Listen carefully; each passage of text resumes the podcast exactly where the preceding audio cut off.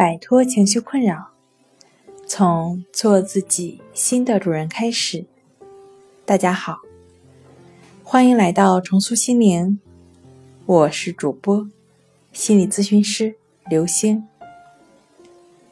今天要分享的作品是：强迫症会导致逻辑思维能力下降吗？想要了解我们更多、更丰富的作品。可以关注我们的微信公众账号“重塑心灵心理康复中心”。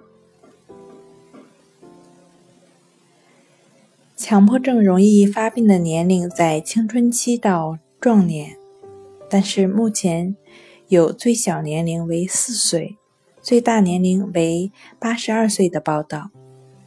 那强迫症严重的时候呢，会有可能会影响到。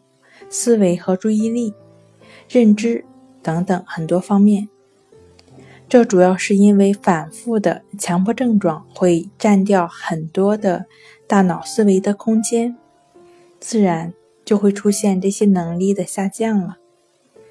但是呢，强迫症它是属于心理问题，并没有器质性的病变，所以说这些能力在症状消失之后都是可以。恢复的。好了，今天就跟大家分享到这儿。这里是我们的重塑心灵。